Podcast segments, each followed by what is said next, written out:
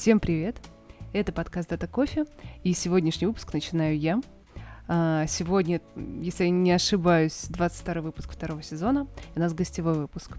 А, в студии сегодня я и Женя. Мы задаем вопросы Максиму Пчелину. Макс э, руководитель команды продукта Data Management платформ в Яндекс.Го последние полгода. И он специалист, ну, на самом деле, во всем. Макс обучал меня э, быть менеджером, быть тем лидом, быть дата-инженером, и э, я думаю, он сейчас много всего интересного может рассказать. Начнем, конечно, с самого главного вопроса. Макс, как ты относишься к кофе? Какой кофе ты любишь? И можешь ли ты жить без него? Всем привет. А, про кофе. Хороший вопрос. Я к нему уже себе много нового услышал, кем я там для тебя являюсь, это очень интересно.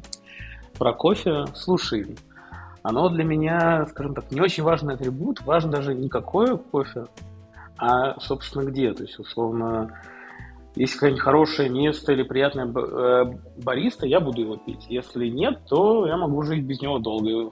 Например, у меня рядом с домом есть хорошая кофейня, я знаю расписание, когда там какой бариста, если тот, который мне нравится, я туда хожу. Если там в этот день другой, я туда не пойду. Зачем мне это надо?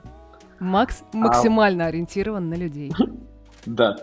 А по выбору, соответственно, что-то максимально не похожее на кофе. То есть это либо сладенький какой-нибудь флэт white с сиропом, либо эспрессо мартини, но там уже есть водка, это некоторые детали. Тут небольшой дисклеймер от меня, что этот э, это интервью с гостем, с Максимом, будет максимально предвзятое, потому что помимо Дины, mm. мне удалось с Максимом поработать. Вот. Мы очень хорошо Максима знаем вдвоем. К сожалению, ни Алекса, ни Мака сейчас нет с нами на подкасте. Поэтому вы будете меня троллить. Это хорошее Поэтому, начало. Да, они должны были взвешивать. Им здоровье и хорошо отдохнуть, каждому свое. Вот. А мы потихоньку перейдем к вопросам. Максим, расскажи о себе. С какого момента рассказать? Да прямо с детства. О, в детстве я пел в консерватории, но один раз и очень давно. Но помню, что там прикольные закулисье. Но ты хорошо пел? Нет. Если было бы хорошо, это было бы не один раз. И мне кажется, она очевидна. Вот. А так, на самом деле, если, наверное, в плане рабочем рассказать, то как бы у меня классический рабочий путь любого вышкинца. Это э, профессия выбралась методом научного тыка, что в какой-то момент все бизнес-информатики, учащиеся в вышке, понимают, что пора э, что-то работать, пора кушать, и надо что-то делать. И в этот момент попадают в какой-нибудь консалтинг методом научного тыка по принципу какой первый попадешь. Поэтому у меня половина друзей занимается кто консалтингом в ВБ, кто консалтингом в BI, кто в ДВХ, кто в закупках, кто в финансах. Никакой логики в этом особенно нет. И вот таким образом я попал как раз в BI много-много-много-много лет назад, когда что было-то, лет 12 назад уже, не помню, старческий маразм. Вот. И вот как-то вот оно так из BI потихонечку перерастало в ДВХ, потом сейчас уже фактически в бэкэнд, и вот оно вот вокруг данных, вот, получается, да, 12 лет а, про данные, про аналитику, про хранилище, что-то с этим связанное. А что самое любимое у тебя в данных, хранилищах и все такое? Что больше всего ты любишь делать? Заказчики. Это на самом деле, наверное, интересный пункт, потому что как бы вот почему мне нравится IT-разработка, связанная с данными, что она практически не бывает полностью B2B, что вот между каким-нибудь сервисом и сервисом, потому что то, что уже будет полностью обезличено. А в аналитике том же BI и в это все-таки работа с живыми людьми. Ты можешь сделать что-то, и какой-то человек с той стороны будет рад. Он будет доволен, ты увидишь его лицо, скажешь, вот я не зря поработал, сегодня был хороший день. Вообще, ДВХ знаменита тем, что там очень далеко от нанесения бизнес-пользы, прям максимально вот. далеко. А ты говоришь это... абсолютно противоположные вещи.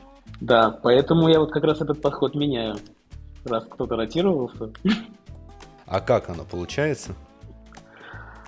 А, да, но, скажем так, это вот из тех случаев, когда часто приходится выбирать либо что-то технологически экстравагантное, либо польза бизнесу. К сожалению, одновременно это редко бывает. Поэтому польза Кажется, это обраточка иногда... про Data Vault? Нет, ну Data Vault иногда, иногда полезен.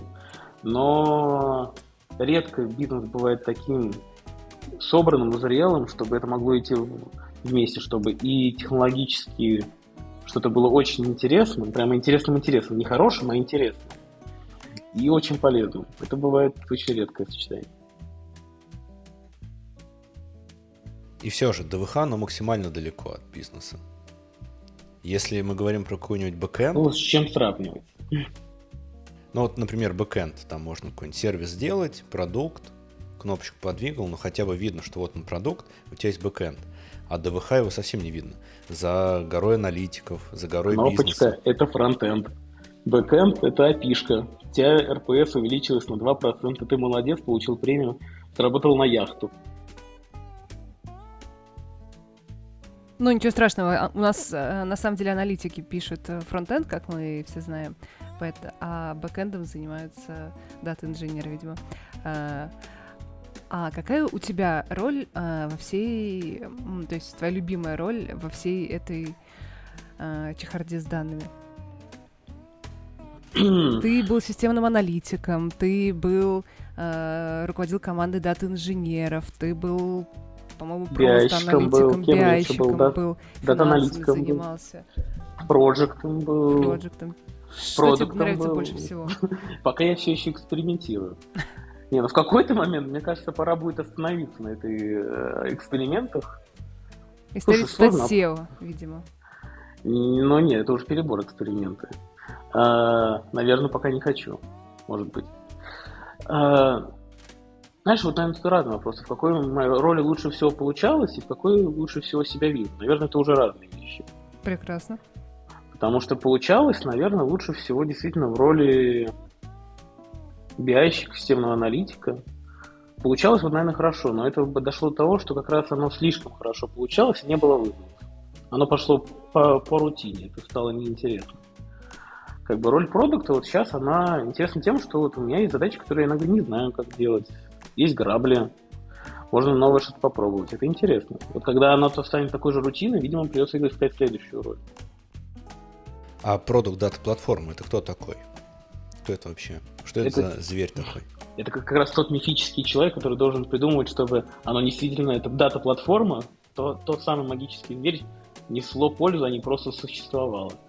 Существовать оно умеет и без продукта, и делать отличные, отличные решения. А чтобы это было кому-то нужным, полезным, из максимально кучи выборов, вот это и есть роль продукта. По сути, дать направление и помочь перевести человеческий язык на технический.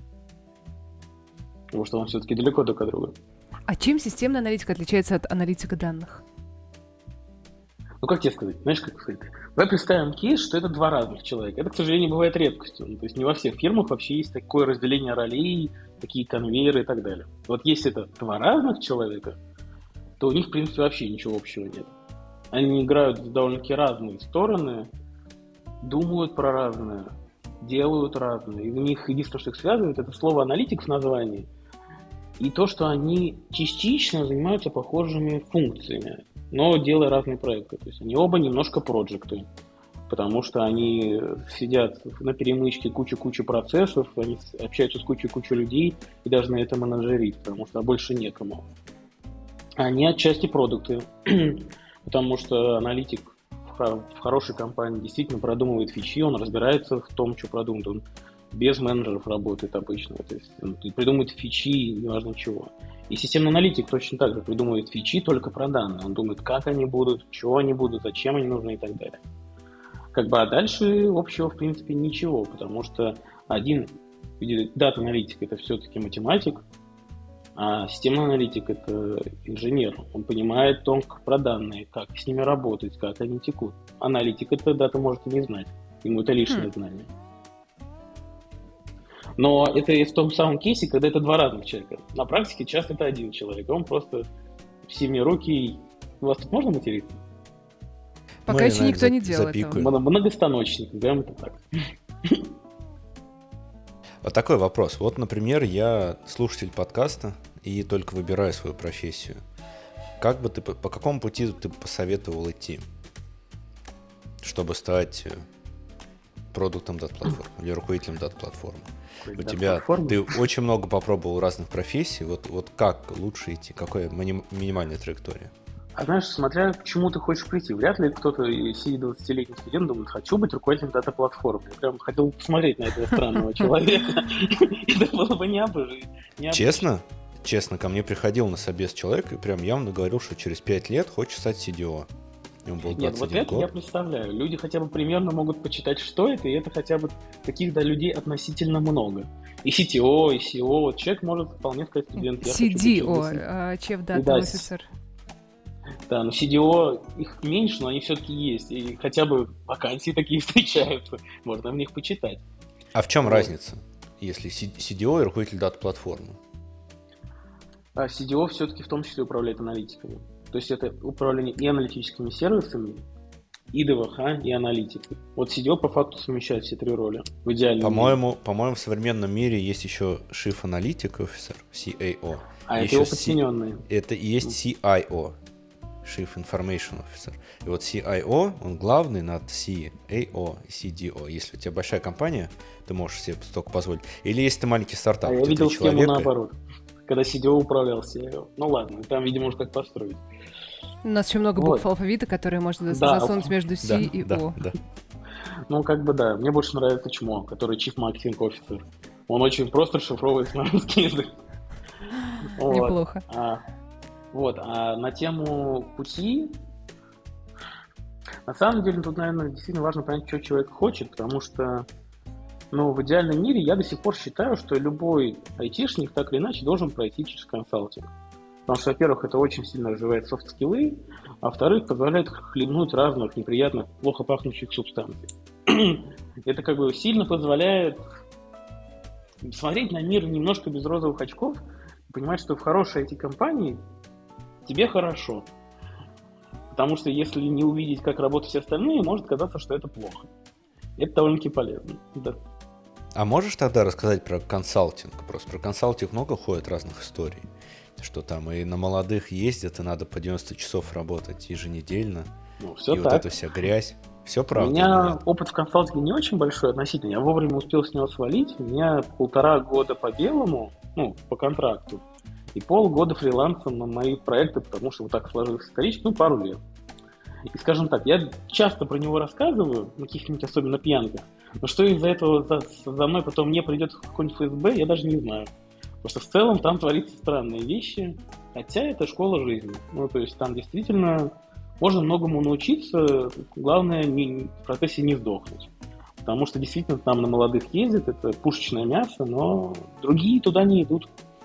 И там действительно очень огромная текучка, и это возможность быстро, без какого-либо порога входа, чему-то обучиться, по сути, взять, войти в профессию. В крупной компании другой так быстро не получится. Хорошо, а, а вот дальше? BI-щик, системный аналитик, аналитик, инженер данных. Это как раз вот наш вопрос, вот, чему человеку хочется заниматься, потому что если человеку хочется меньше общаться с людьми, он может все-таки пойти в дата-инженера, например, если он хочет работать вообще в этой сфере, по какой-то причине это решил. Причем причина обычно какая-нибудь самая экстравагантная. Если он хочет больше идти по пути проекта, по пути организатора, ему нравится, когда хаос систематизировать, именно чтобы из хаоса превратить что-то встроенное, ему как раз идти в сторону того же системного аналитика. Если он просто любит творить, он хочет, может быть, действительно потом перейти в дата-аналитика, начать там что в эту сторону, он идет в BI. То есть это больше в зависимости от его просто то, что ему нравится после работы. Если человеку не нравится, когда он вечером приходит его день, его жизнь, то значит направление было выбрано неправильно. Если нравится, то нормально. Потому что на самом деле все эти специальности все-таки рабочий день, он разный. И от разного ты должен получать кайф. Если не получаешь, ну, значит, что-то пошло не так. Ну, либо компанию сменить. Так тоже работает. Ну, кстати, вот про это у меня тоже есть вопрос, но будь осторожна, когда будешь на него отвечать. Потому что нас слушают э, люди Дети. из разных компаний. Все-таки, все-таки Mail или Яндекс? Ну, нет компании Mail. Все очень просто. Ну, у нас в душе она, конечно, есть. В, в душе у меня есть. Я хожу в рюкзаке с надписью Mail.ru, мне все нравится. Вот, но скажем так, назад уже не смотрят. Поэтому сейчас мне нравится в Яндексе. Но Mail для меня это 7 лет жизни, у них очень хорошие воспоминания. Расскажи, чем ты в Mail занимался? А, в Mail как раз вот вырос от биайщика до руководителя ДВХ и то, что могло бы зародиться в платформу, потом, если я бы его разделил, наконец-то, он не разделил. Вот, а по факту как раз попробовал разные, единственное, что в этом пути не был чистого дата-инженера. Вот этого не было ни разу.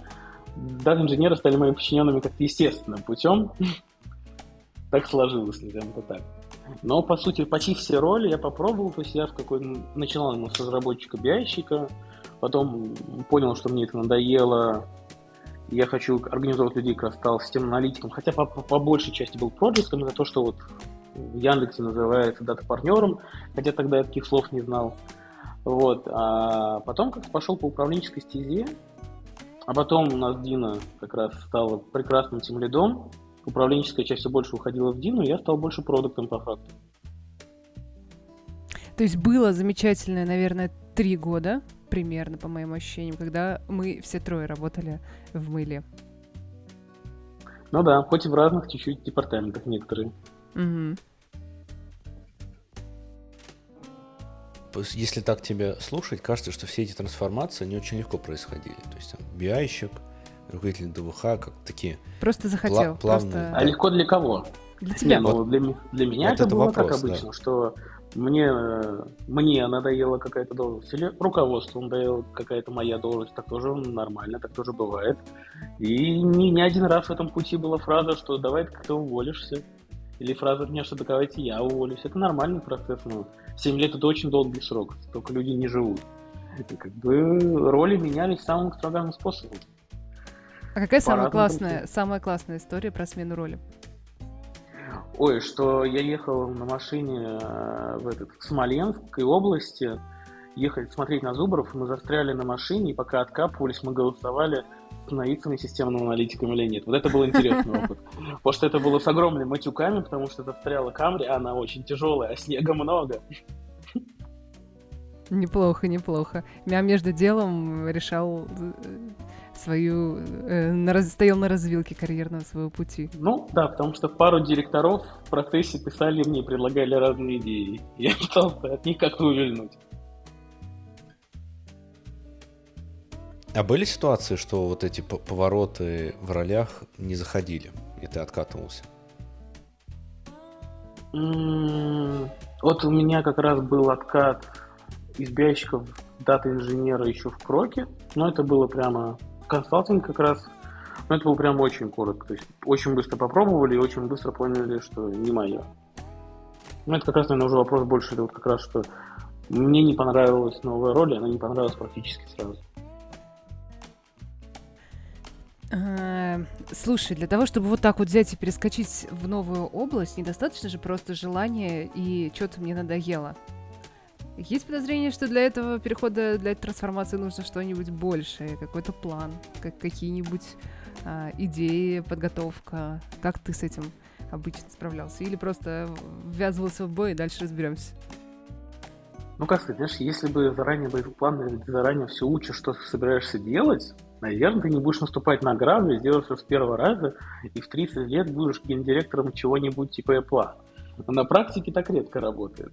Поэтому не, ну большинство ролей, которые я себя примерял, я их смотрел заранее, в среднем за год, за полтора, ходил на курсы повышения квалификации. Часть таких вот путей отсекалась по принципу, что мне даже курс неприятен, зачем туда вообще идти.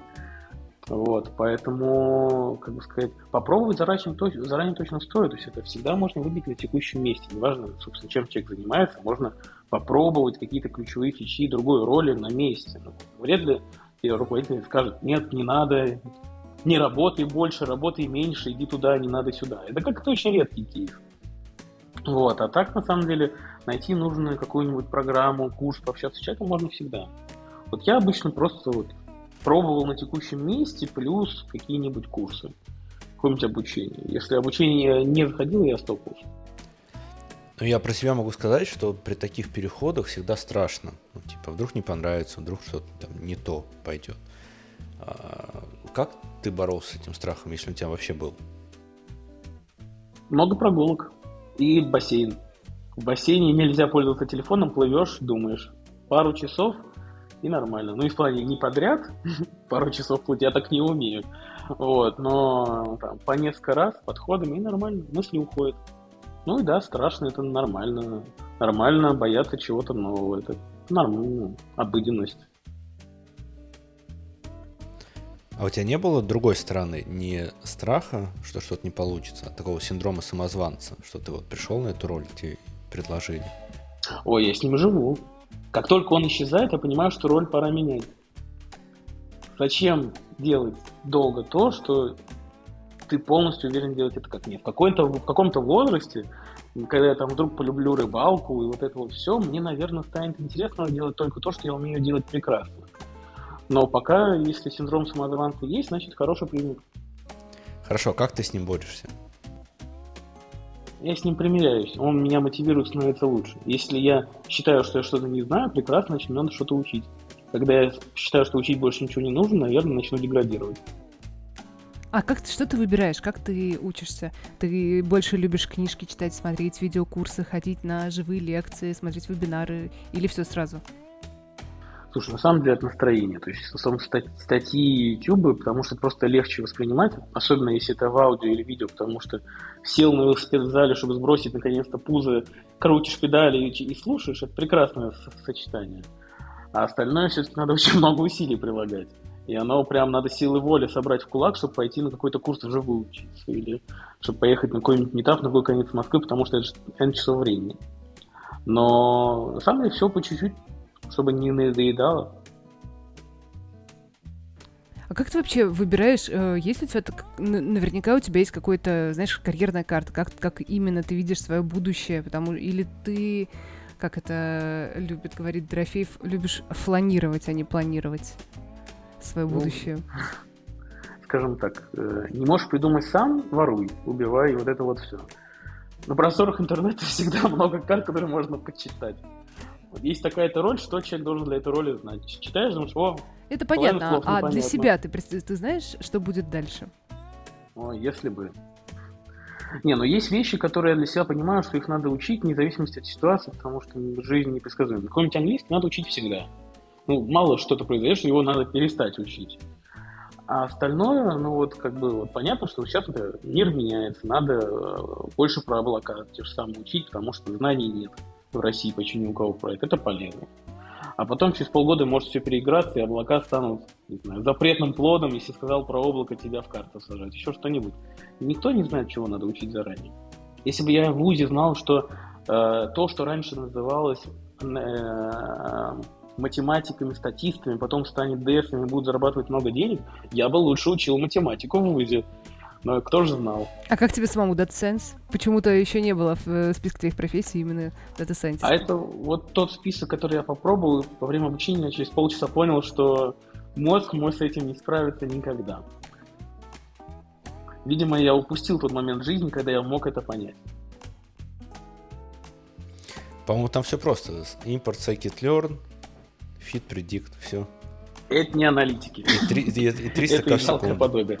Но на практике, я помню, в этом плане меня побудил очень хороший препод э, по матстату. Я сначала учился им на русском языке, а потом в ВУЗе делал факультатив на английском. И был препод из Америки, который очень быстро понял, что, э, быстро нам объяснил, что мы нас неправильно учили математики и переучивался уже на самом деле. Ну, либо надо прямо сейчас, либо уже забить потому что вот, меня учили в ВУЗе математики очень абстрактно. Она была оторвана от бизнеса просто в куче формул. Аналитик, который знает кучу формул, не может быть полезным. Хм. Интересно. Хороший аналитик это хороший аналитик это ну, в текущем мире, когда ресурсов нет, но вы держитесь, когда очень мало людей, очень мало ставок, очень много работы, ну, в большинстве, как минимум, компаний и стран, современный аналитик это помесь продукта и аналитика. Он сам себе продукт, он сам разбирается в продукте, который делает. То есть, если какой-нибудь телеком будет разбираться в телекоме, если какой-нибудь такси, он будет знать, как оно ездит, сам на нем ездить и все вот это. То есть он сам должен и придумывать, и быть хорошим математиком. И если ты не можешь приложить математику на реальный мир, то эти знания бесполезны. Тебе нужен тогда будет очень сильный вид, и ты будешь просто за ним делать рутинную работу. Который будет говорить, делай то, делай это. Вот меня в ВУЗе не учили так, что я мог работать таким образом. А потом я стал старым, и мне стало неинтересно учиться заново. Вот так настолько полностью. А, у меня есть вопрос, который я тебе на самом деле много раз задавала, но ни разу так и не Когда подниму зарплату?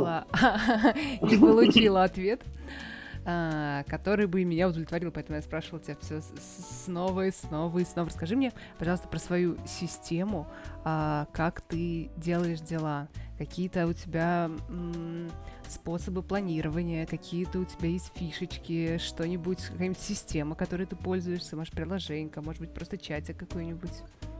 Меня в дурку не заберут потом? Ты же знаешь, как я это делаю. Я все Если что, мы можем... Да, и не один раз, поэтому-то я и хочу услышать вопрос, это, вот.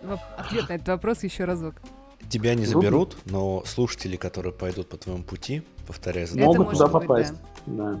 Я на самом деле это параноик списков и параноик Дорофеева, который метод пустого инбокса и так далее это полезно, скажем так, как работаю я. У меня я максимально отсталый, а может быть наоборот, я максимально отошел от всяких лишь систем, у меня все планирование, оно сохранено в сообщениях телеграмчика. Мне это полностью хватает. Не считая того же раза, что я один раз случайно все не удалил, и пришлось теперь настроить систему бэкапов на всякий случай. Систему бэкапов в чатном телеграмчике? Да, я заморочился. Вот, и у меня по, фактически в Телеграме есть просто много-много сохраненных сообщений по категориям, которые я постоянно обновляю. Планы на день, планы на неделю, планы на месяц, планы на год, планы по личной жизни на месяц, планы по личной жизни на год, планы по семье на месяц, планы по семье на год, планы по книгам, планы обучения. Это все много-много-много списков, которые сортированы и оценены. И я время от времени их пересматриваю. Причем планы на день, соответственно, пересматриваются дважды в день, утром и вечером пока едешь на работу, едешь с работы. Ой, вот. я очень Ладно. люблю эту часть, у меня тоже много списков, но есть одна проблема. У меня есть список, что сделать сегодня, что сделать на неделю, что сделать на месяц, что сделать на год, но я ничего этого не делаю. А это как раз, ну, вот, вот та связка с Дорофеевым, что если ты понимаешь, что списки не делаются, надо меняться, надо менять свою жизнь. Пока на самом самый простой способ я планирую примерно только две трети своего рабочего дня. Треть на, на резерв на то, что всякие люди прибежали, все горит, все mm-hmm. полыхает, давайте что-нибудь придумывать и так далее. Если не получается, ставишь издержек еще больше. Если еще не получается, ставишь издержек еще больше. Рано или поздно что-то полезное пропадет. Наоборот, пропадет. Вот, а так, на самом деле, тему связки с Дорофеевым, то есть, действительно, в какой-то момент понял, что я нахожу, начинаю сходить с ума, и пошел по пути пустого инбокса, я, в принципе, по работе, в моменте никогда ничего не, не помню, не запоминаю осознанно. Появилось дело, записал, забыл. Оно записано с определенным временем, когда мне надо будет о нем я упрощу, начну думать в моменте. Пока не время, нефиг о нем думать. Счет этого я параллельно не думаю о 22 вещах одновременно. Как бы это называю, уже начиная с того, что я начал замечать, что у меня начала ухудшаться память, прямо стремительно. Надо таблеточки попить. Но за счет этого у меня психологическое состояние в норме, потому что вот я, у меня есть задачи на сейчас, я их делаю.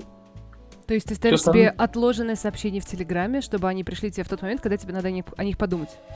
И это тоже. Но в основном оно стоит в делах на какой-то момент, и написана дата, в которую надо на нее стригерить. когда я смотрю, какими делами заняться, вижу, дата еще не пришла, даже не читаю. Хм. Как ты к этому пришел? А, кризис-менеджер. Ну, в смысле, это как раз, наверное, последствия вот, вот истории, что ресурсов нет, вы держитесь мои коллеги в Мэле наверняка помнят, что это моя любимая была отмазка на все проблемы. Вот, а, потому что как бы пихуть не впихуемое нельзя. Вот есть задач много, а получается делать меньше. И методом перебора, методом ошибок искал способ, как это вот, как-то организовать. Само вот в текущем это организовалось так. Может быть, через год будет иначе. Через три года, может, я не знаю, там персональный робот появится, который будет за меня это делать, еще что-нибудь. А еще есть такая проблема, по крайней мере, у меня. Если я не делаю э, все дела, которые на сегодня запланировала, я страдаю. Но сделать вообще все дела, которые хоть, которые надо сделать там в этом спринте, сегодня, в этом месяце, в этом квартале, ну, это невозможно. Как ты справляешься с этим страданием? Или ты просто работаешь больше и делаешь все, что надо? Ну, с учетом, что я сижу сейчас сколько времени? Без десяти полночи я сижу в офисе. У меня просто дом. Идешь по второму пути, да? Ну, не всегда. На самом деле, просто по факту для меня, наверное, две вещи. Все-таки выделить какую-то хотя бы одну важную вещь. Если я хотя бы ее сделаю, у меня будет совесть чиста. А так, иногда, если совсем не получается, ну, лучше пойти сделать что-то полезное, там, не знаю, не, не можешь прямо сейчас в течение часа работать, пойти в зал. Организм спасибо потом все равно скажет. Пойдешь в зал, после зала станет полегче. Не можешь пойти в зал, иди погуляй. Как бы лучше потом, условно, вечером или завтра, или на выходной часочек вместо этой прогулки, вместо этого зала вернешь в работу, чем будешь пытаться оставлять себя в моменте. Очень редко надо сделать обязательно прямо сейчас, через «не хочу». Можно сделать вечером, можно сделать завтра, никто не умрет. Есть же все-таки сроки, они редко сегодня.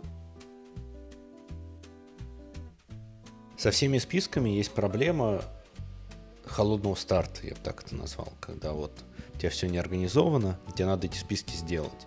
Это какой-то титанический труд. Вот как Если ты это преодолевал? оно не организовано, и человек сам к этому не пришел, я на самом деле складываю, что значит ему это и не надо. Это же черта характера. Вот если у человека на столе все лежит на своем месте, и если кто-то передвинет карандашик, у него начнется паника, значит списки ему подойдут. А если все такой подход будет человека раздражать, или, например, там, не знаю, планирование отпуска его раздражает, зачем себя искусственно раздражать еще и на работе? Ну, ну допустим, это черта характера, все, либо все идет от человека. Нет. Вот и человек работа, хочет попробовать, и, и нужно эти списки составить. Вот как, как э, начать составлять эти списки с нуля?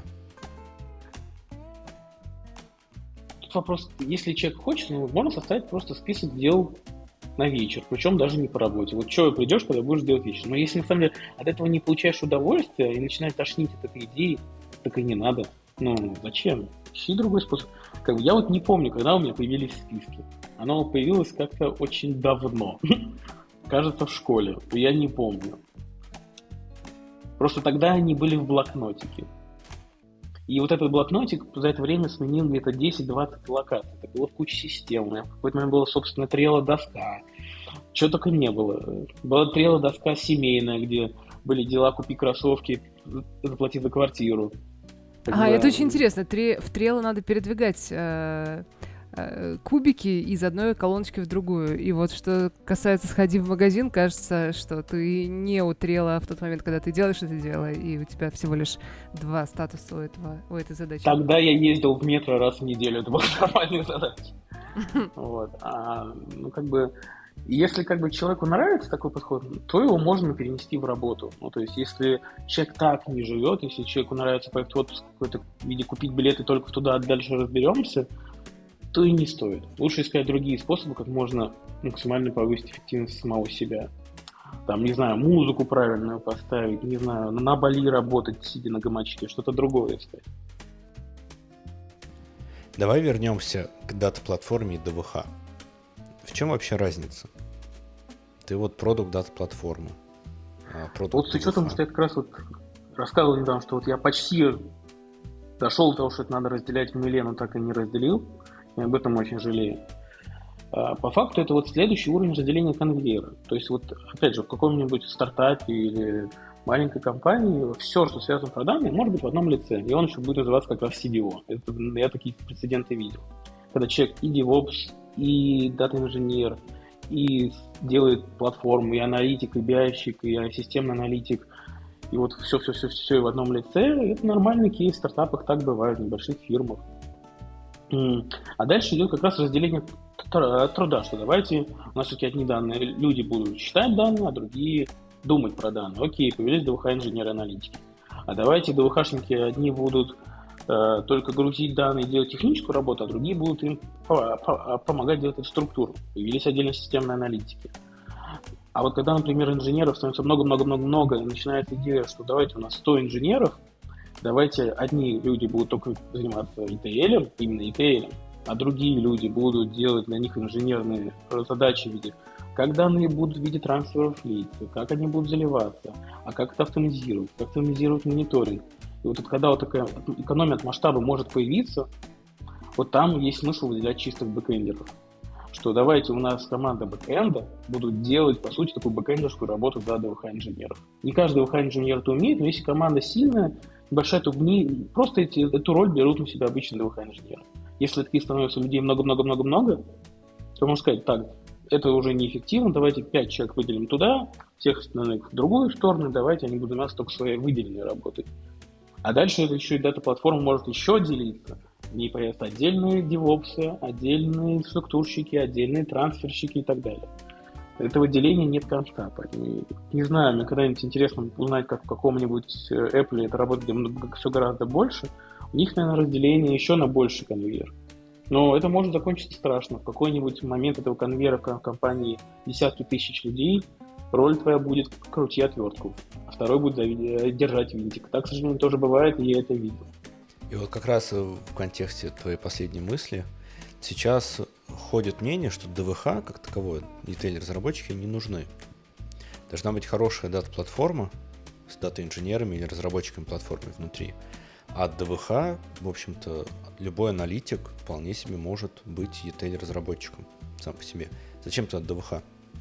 Я тут на самом деле склоняюсь, что это вот ДВХ, не, то есть нельзя же строить ДВХ само по себе. Оно отвечает какой-то уровню зрелости компании, какой-то оргструктуре компании. То есть архитектура от, оттолкнута, отталкиваясь, должна отталкиваться именно от оргструктуры, от логики компании. И что когда компания, аналитика только рождается, ДВХшников много не надо, аналитики это тянут. Когда становится данных много, начинается бардак, начинается бессистемность, ДВХ обычно разрастается, это правильный момент. Когда нужно просто собрать это воедино, навести порядок. ДВХ момент очень становится широким, в нем много-много-много людей, у них очень сложные роли внутри себя разделяют и так далее. Когда зрелость компании идет еще вперед, ДВХ начинает, наоборот, становиться меньше. Потому что как раз данные зрелые настолько, что какие-то части задач, то, что раньше делал DWH, начинают фраза так, это уже очень продакшн, это очень важно для бизнеса. Тут супер важные слои. Ты должен делать чистые бэкэндеры, это дается именно в бэкэнд. Даже не в дата-платформу, а просто в бэкэнд. Потому что это, по сути, на этом держится бизнес. Это уже нельзя решать DWH.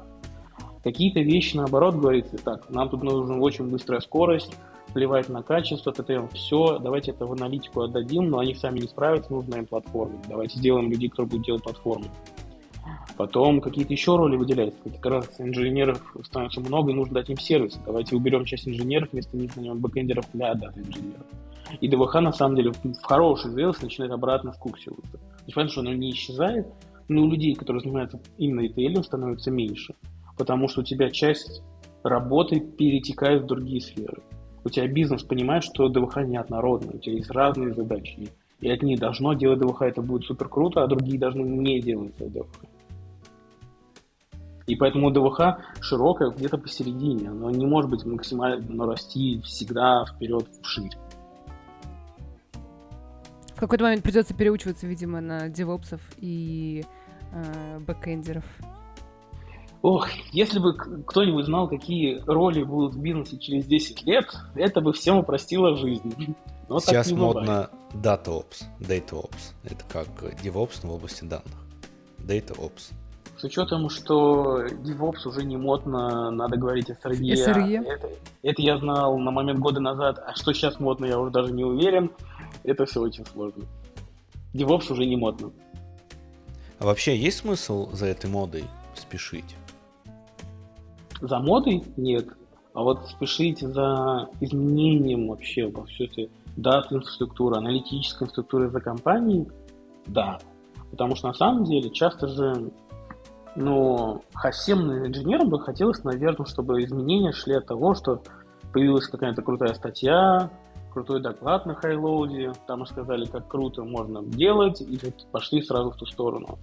Но на практике изменения, они же не от этого идут, от того, что появился новый директор, и он думает иначе, что компания купила новый бизнес, а он другой, что мир вокруг вот в феврале случайно вдруг поменялся, и мир стал другим. И ДВХ меняется от этих факторов, а не от того, какие технологии появляются, становятся модными. А хорошо, как, как, как. Как, как чувствовать эти изменения? Общаться как раз с бизнесом, общаться с чем, чем не только с бизнесом, общаться как раз внутри компании. Общаться с админами, общаться с девопсами, что у них в голове, что у нас по железу. Вдруг нам надо, не знаю, все ДВХ перелопачивать на железо нет, но вы держитесь. Или наоборот, давайте там, не знаю, бороться за производительность, за утилизацию чего-нибудь. Или бороться за реал-тайм, за другие какие-то направления. Оно же всегда в моменте, И оно меняется. Нельзя сказать, что какая-то цель может длиться полтора года. Это через полгода все два раза сменится. Тогда совет нашим слушателям, которые такие же интроверты, как я. Как, как общаться? Вот ты говоришь, надо общаться с админами. Я просто помню общение с админами, это боль, что для админов, что, что для меня. А, ну, либо научи, научиться, какие варианты удочек бывают, но я утрирую, либо какие варианты коньячка, но вот тут я не утрирую. Вот, а так... Э, Идешь в соседний отдел, запасись бутылочкой? Ну, не настолько, но съездить тимбилдинг всегда полезно. Организовать тимбилдинг, э, прийти, посидеть, не написать человеку в чатик, а если человек вдруг в офисе, приди к нему, сесть на тумбочку рядом, поговорить, узнать, как зовут его жену, чем он увлекается. Это помогает, развязывает язык. Хотя не со всеми. Был замечательный разработчик, который я очень люблю, но каждый раз, когда я к нему приходил, он убегал с этажа, потому что он не любил людей. Я пытался с ним познакомиться, у меня не получилось. Бывает по-разному. Потом мне написал текст «Не приходи ко мне». Кажется, я знаю, о ком идет речь. Нет, ты не знаешь, это было давно. Но он все равно хороший разработчик. Тот, который ты знаешь, он просто говорил, я не хочу тебя видеть. Но при этом замечательно. Но в лицо, это прекрасно. Но в лицо, да. он был гораздо менее интроверт, чем тот, который написал. Но он был просто честен. Вот, а так, ну, пытаться общаться. Но если как бы человек полностью интроверт, то может и не нужно как бы идти в те роли, где ты должен влиять на бизнес. Можно стать экспертом какой-то области, можно стать евангелистом чего-то, даже рассказывать массово, но при этом коммуницировать только по технической сфере и не говорить про другое. Как бы не обязательно же идти в управленческую сторону, в продуктовую. Можно прекрасно найти себя в этих других. Мне кажется, как раз вот другие альтернативы, их больше. У нас еще есть с тобой шанс, Жень, э, найти себе работу Нормально. Да, да, я, я прислушиваюсь. Не все же колбаски двигать в Ганте. Надо больше общаться. Поставлю себе пачку встреч, буду общаться с людьми. А, э, будет вопрос, а что из этого выносить? Вот узнал я, как э, зовут жену разработчика. Как тебе надо ДВХ менять? Хотел узнать про ДВХ, но случайно узнал про всю семью. Важный пункт а есть ли у тебя списки вопросов, с которыми ты приходишь к людям чисто познакомиться? Как, как ты провел день?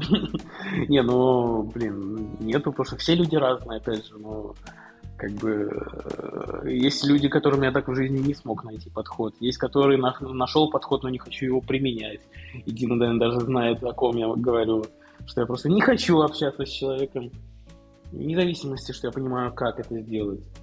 Но тут вопрос просто действительно, чего ты хочешь, как бы, и опять же, ну, как это же не странно же, всегда те же роли в компании, роли в команде, роли в департаменте. Они же строятся не от того, что кто-то умный и красивый нарисовал это на листочке, а от того, что есть определенный пул людей, и надо придумать, как их дружить между собой, и как они смогут дружить между собой. А дальше пытаются найти хоть что-то оптимальное.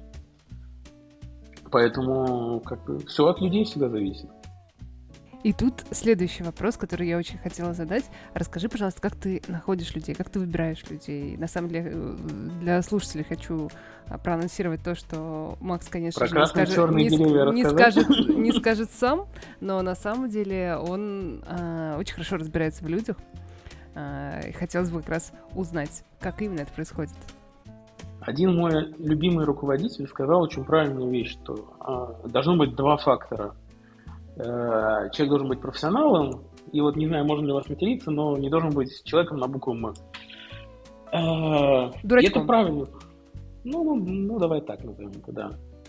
Вот, на самом деле, я бы не сказал, что это полный набор требований, потому что когда я начал совесить девопсов, я добавил еще пункт, чтобы он не, пах всякими субстанциями, тоже важно. А девопсы бывают разные. Вот, но это уже шутка. А по факту, действительно, человек должен быть профессионалом своей деятельности.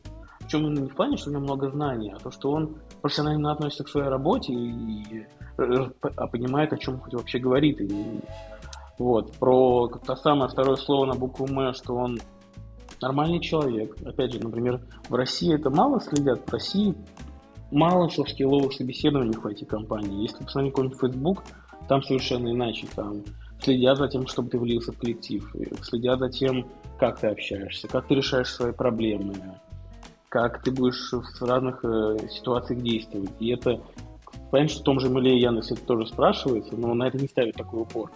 А в каком-нибудь собесе Facebook у тебя может быть три собеседования по софт-скиллам подряд. Вот. А, еще самый, на самом деле, важный пункт. Видимо, это как раз от того, что я такой человек, и мне пока это важно. Человек должен быть жадным до знаний, до проектов. Человек должен быть замотивированным. Понятно, что роль руководителя в том числе замотивировать человека работать, но если он изначально относится к работе просто как к работе, которая приносит денежку из таких-то часов до таких-то, то ну, это слишком дорого его мотивировать. Легче сразу найти человека, который хочет чего-то нового, который будет сам понимать, что ему надо учиться. Понятно, что его надо подтолкнуть в нужную сторону, но он должен хотеть учиться, он должен хотеть делать новые задачи. И как бы вот если это в человеке есть, дальше его можно перестроить. Дальше можно найти новое место, где он будет отлично перформить. Если человек просто сидит на попе и говорит, скажи, что, как мне сделать, а как мне быть красивым, ну, ему надо какой-то другой бизнес. Ну, может, когда мне будет много-много лет, и я стану старым и скучным, может быть, я таким людям начну проще относиться. Пока я таких людей не терплю. Ну и да, и не пахнуть важными субстанциями. Это тоже важно. Вот. А остальные факторы на самом деле не сильно важны. То есть э, под человека можно найти роль. А, знанием можно до, доучиться, каким-то навыкам можно доучиться, можно объяснить, что так делай, так не делай. Можно сказать, прочти эту книжку, станет лучше. Можно сказать, сходи на этот курс, почитай эту статью, пройди этот тренинг, э, иди сделай виртуалку и покрути какую-то систему. Человек научится. То есть все остальные факторы, на самом деле, сугубо вторичны. Человек должен относиться к своей работе профессионально, не, не, а, не быть злодеем и хотеть учиться. Все. Гениально просто. Всего три фактора. Таких людей на рынке мало. Это было, если бы таких было много, проблем бы не было, наверное, никогда. Но вы, Кстати, вы, Максим нанимает восьмерых. Э, да. У него восемь вакансий. То ли восемь, то ли семь, я не помню. Нет смысла помнить, сколько суммарно, пока ты тебя из запаса. Поэтому да, если кто-то хочет заниматься бэкэндом, разбирается в данных или хочет разбираться, то вы знаете, где меня найти. Там будет потом описание, где меня найти. У тебя восхитительный опыт рекламы. с двух сторон. Ты был и аналитиком, и со стороны аналитика, и со стороны ДВХ. Вот можешь сказать, а что нужно аналитику? А, знаешь, вот фраза, что нужно аналитику, она, я помню, была старый, как говно мамонта, мем про котика, который сидит, и ему говорят, сломался принтер, нам нужен разработчик, а он веб-программист.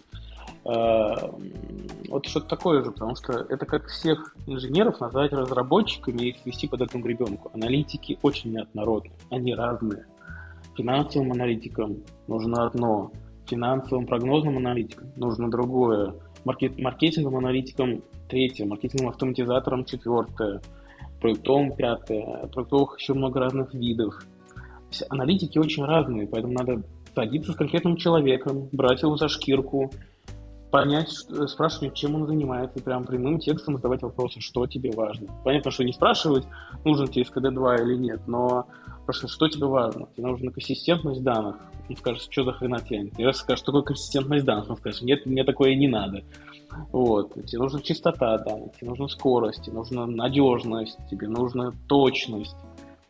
И у разных групп аналитиков будут разные ответы, потому что нельзя всем сказать, что вот мы сделали ДВХ, оно супер точное, все будут рады. Нет, это не так работает, потому что два аналитика скажут, я всегда мечтал, это то, что мне нужно, все остальные скажут, нафига мне это сделали, мне нужно отставание данных в 4 минуты, не больше, потому что у меня там реальная жизнь на это настроена. Мне ваша точность нафиг не сдалась, мне, там, 5, данных потеряли, 5% данных потеряли, нам вообще все равно. А другие финансовые скажут, что значит полпроцента данных потеряли, сейчас всех расстреляли. А если очень... у тебя два заказчика, один такой, другой секой, и запрос у них на одни и те же данные? Так так всегда и есть. Начинается, что ресурсов нет. Выбираем того, кто красивее, да? Кто важнее для бизнеса. Ну, как бы иногда начинается, что одно и то же все-таки придется сделать двух решений. Что одно точное, а другое быстрое что одно надежное, а второе не очень. Давайте надежное вообще лучше бэкэнд сделает, а то мы не справляемся.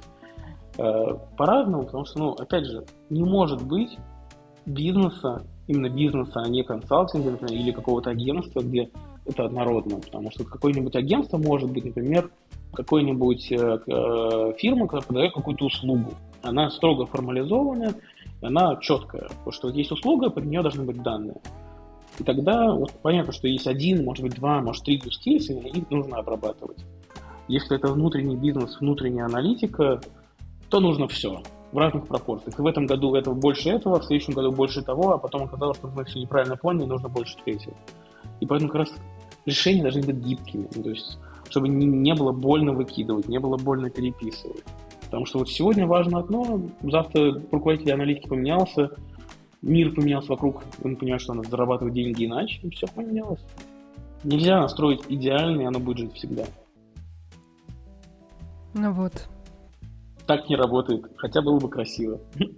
У некоторых людей есть такая привязанность к тому, что они сделали на работе. А у тебя чувствуется, что не то, что ценность не вот в этой привязанности, не в том, что ты сделал, ценность в чем-то другом. Вот как ты можешь... Ну, свое детище больно убивать. Да. И я много раз понимал, что какое-то детище мое надо убить, оно не убивается а потом надеялся, что кто-нибудь умный за меня его убьет, я просто закрою на это глаза и притворю, что я этого не видел. Вот, э, а человек смотрел на меня, блин, ну ему же наверняка жалко, не буду. Я такой, блин. Ты, ты все еще а, обижаешься, что я так долго выключала кластер из-за одной игры? Да. И не важно, что я был ее аналитиком, надо было убивать. Вот. А на самом деле, это вот хороший вопрос, какой продукт ты делаешь. Если ты можешь сделать продукт, который может меняться, это гораздо лучше, чем продукт, который прибит гвоздями. Значит, что сделал нечто большее. Это бывает редко, потому что бизнес обычно не заинтересован, ему надо завтра, а не то, чтобы ты через год менялся. Бизнес через год может и не быть. Вот, но как бы нельзя э, взять какое-то решение, какой-то код, поставить его в иконку и молиться на него до, до бесконечности, это кончится, что просто станешь а поддержателем Legacy. Никто не любит поддерживать Legacy. Но я думаю, всем известно, и всем нашим слушателям известно, что ДВХ и гибкость — это что-то из разных вселенных, два слова. Ну, как, как э, ты делаешь ДВХ гибким? Ну, есть... Меняешь компанию? Это тоже способ тоже. А. Причем у, у Дины эта колкость в э, у нас двоих была сейчас. Да. Да и в сторону Дины тоже. Мы все любим менять компании. Э, но на практике можно идти разными путями. Можно разделить ДВХ на несколько частей, они будут делать разные виды ДВХ. Это тоже работает. Можно просто не вкладываться в долгосрочку, в какие-то Э, в избавлении костылей просто осознанно сказать, заложить, что окей, если система выживет полгода, мы их уберем. В плане случаев она не выживет, можно не париться, но это очень не любят разработчики, их нужно мотивировать, объяснять, почему это так. Можно найти ДВХ-инженеров, которые любят R&D. Потому что, опять же, ДВХ-инженеры — это тоже неоднородная субстанция. Есть люди, которые хотят сделать на века и получают от этого искреннее удовольствие, и когда им предлагаешь сделать костыли, они начинают говорить, что ты идиот. И это хорошие люди. Вот. А есть люди, которые любят делать R&D, которые хотят попробовать, э, хотят сделать что-то быстро, хотят сделать MVP, попробовать новое. И это тоже хорошие люди. И просто ты должен на нужный проект бросить нужных людей. Если ты сам внутри понимаешь, что проект не жилет в долгу или проект, но может взлететь, тогда будет супер круто, а может и не взлететь. Надо отправлять туда R&D-шников, не надо туда отправлять человека, который от этого будет потом расстраиваться и говорить, что жизнь плоха. Вот. Если проект наверняка нужен, это что-то корневое, не надо бросать R&D-шников, он будет пытаться бежать впереди паровоза, получится фигня. А на тему то, что вот ДВХ в целом история не гибкая, ну смотря с чем сравнивать. Как бы обычный бизнес смотрит, что есть аналитика, и обычно это как раз такое нечто совершенно гибкое, совершенно нестабильное, есть бэкэнд, и он наоборот все говорит на любая задача будет сделана в Q5, но работает как часы, то есть всегда показывает время. Вот, а, а ДВХ это что-то очень посередине, ну, то есть ДВХ может быть гибким ближе к аналитике, а может быть ближе к бэкэнду, что все в Q5. И на любое изменение нужно три архитектурных ока, 22 метапа, 22 митинга и 10 созвонов. Как бы тут как построить. То есть, опять же, DevHub с точки зрения бизнеса это не самая твердо прибитая вещь. Да, самая твердая это бэкэнд. Там действительно очень дорогие изменения. Там другие подходы к выливке, к разработке, к CSI, к всему. Когда ты говоришь отправить одного человека на один проект, а другого на другой, в зависимости от особенностей человека, у меня только один вопрос в голове. Где людей взять? А, ну, вот двух-то, бы... двух-то тебе дадут, понимаешь? Двух, двух, ты, двух ты найдешь. А тебе, когда тебе нужно 22, ну, тут начинаются трудности. И 22 могут быть не теми, которые ты хотел в плане как раз пристрастий. Когда у тебя, понимаешь, что у тебя на горизонте рождается R&D проект, а у тебя нет ни одного R&D-шника. Ну, бывает так. Ну, как раз на, на где взять людей, ну, смотри, насколько ты сам готов в это вкладываться. Если ты хочешь э, вкладываться в людей, хочешь развивать, бери студентов или бери как раз вот студентов из консалтинга. Они еще мало получают, они еще голодные и до денег, и до жизни, и до знаний. Впитывают все как губка, ты можешь построить из них все, что угодно. Бери так. Если ты хочешь, чтобы было завтра, и чтобы действительно все работало на самом деле хорошо, а не как обычно бывает, Иди к бизнесу говори, и говори, что нужны деньги, нужны огромные зарплаты. Если их нет, ну тогда не жалуйтесь. Тогда будет что-то посередине. Где ты сам людей ищешь? А, ну, обычно как раз в зависимости, если нужен джун или мидл, это консалтинг. Ну, то есть это, если джун как раз в консалтинге перестает быть джуном, он уже на грани перехода в мидла, как раз его можно отлично забрать, если нужен просто джун. Как раз консалтинг, это вообще просто кладезь небесная. Если человек нужен готовый, то на самом деле из компаний, конкурентов с развитой инфраструктурой, то есть всегда у меня всегда HR удивляются, я же параноик списков, когда у меня новая ставка, всегда в HR первый прилетает список, откуда нужно хантить. Это вполне определенный пул компаний, вот, где я понимаю, что настроено хорошо. Почему я знаю, что настроено хорошо? Я знаком с людьми оттуда, поэтому список не такой очень большой в Москве. То есть это Тинькофф, X5, э, ну, вот раньше был Яндекс, теперь я не кончаю в Яндексе. Вот, на самом деле список обычно варьируется от 10 до 15 компаний. Причем для девопсов будет свой список, для дата-инженеров свой, для биощиков третий, потому что в разных компаниях я знаю, что разные экспертизы.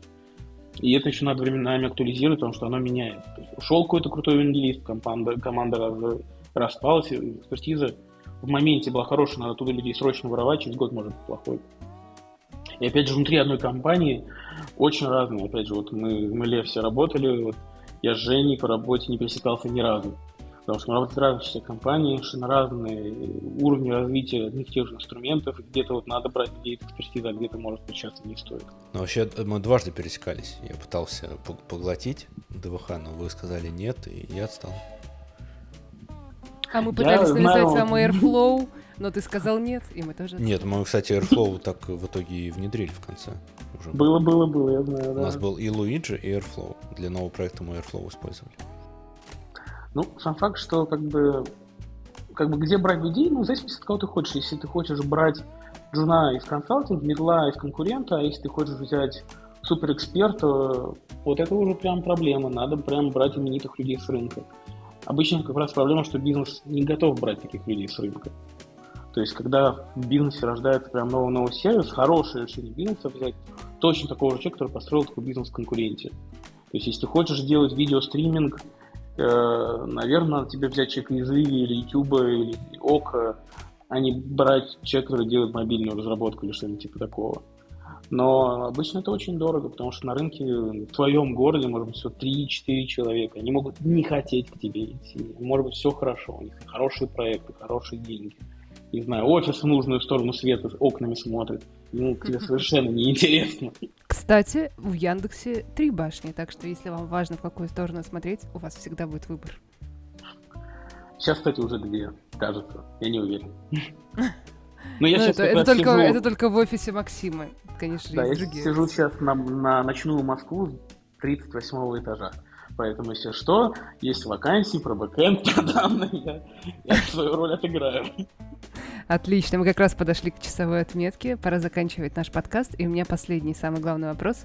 Максим, сколько будет 2 в десятой степени? О, Господи. 1024, даже с учетом, что сейчас в районе полуночи. Вот. А сколько надо, да? А сколько надо? Это, кстати, замечательный вопрос. Я всегда радовался его задавать, но когда я полностью понимаю, что я сейчас был на грани, чтобы вообще начать тупить, потому что я сейчас, наверное, буду долго думать, какой адрес мне домой ехать. А тут в десятой степени. Макс слышал ответ на этот вопрос раз 40, наверное. Я так думаю э, из 80, потому что в половине случаев люди не отвечали на это. Мне вопрос. нравились больше вопросы про инты, потому что э, 2 в 10 оно неприменимо на практике. Когда размерность интов, ну, блин, ты же реально встречаешься с проблемой размерности инта. Ты хм, хоть примерно должен А какая размерность инта? Это же 2032. Сколько это примерно? Вот, 2 миллиарда 500. Знаковое Если... или беззнаковое? Это беззнаковое. Хорошо, ты принят. Вот, ну просто это иногда нужно знать. Если человек работает с данными и говорит, ну, наверное, не знаю, 100 миллиардов, начинаешь думать, а он точно хоть раз куда-нибудь данные заливал? У него все, багов не было, ничего не падало ни разу, как подозрительно. Понимаешь, что человек не помнит такие вещи, ну, примерно. Но главное не спрашивать про что такое сетевая карта. Молодежь может не справиться. Да, да, да. Я до сих пор задаю этот вопрос время от времени. Задаешь? Задаю. Зачем? Изверг. Просто так, просто это мой любимый вопрос. Второй мой любимый вопрос, кроме после этого. Ну все, теперь слушатели подкаста узнают, что такое сетевая карта. Знаю, как проходить собесы в Озон. Выучат все степени двойки и готовы идти что в Озон, что в дату-платформу. Контакты есть.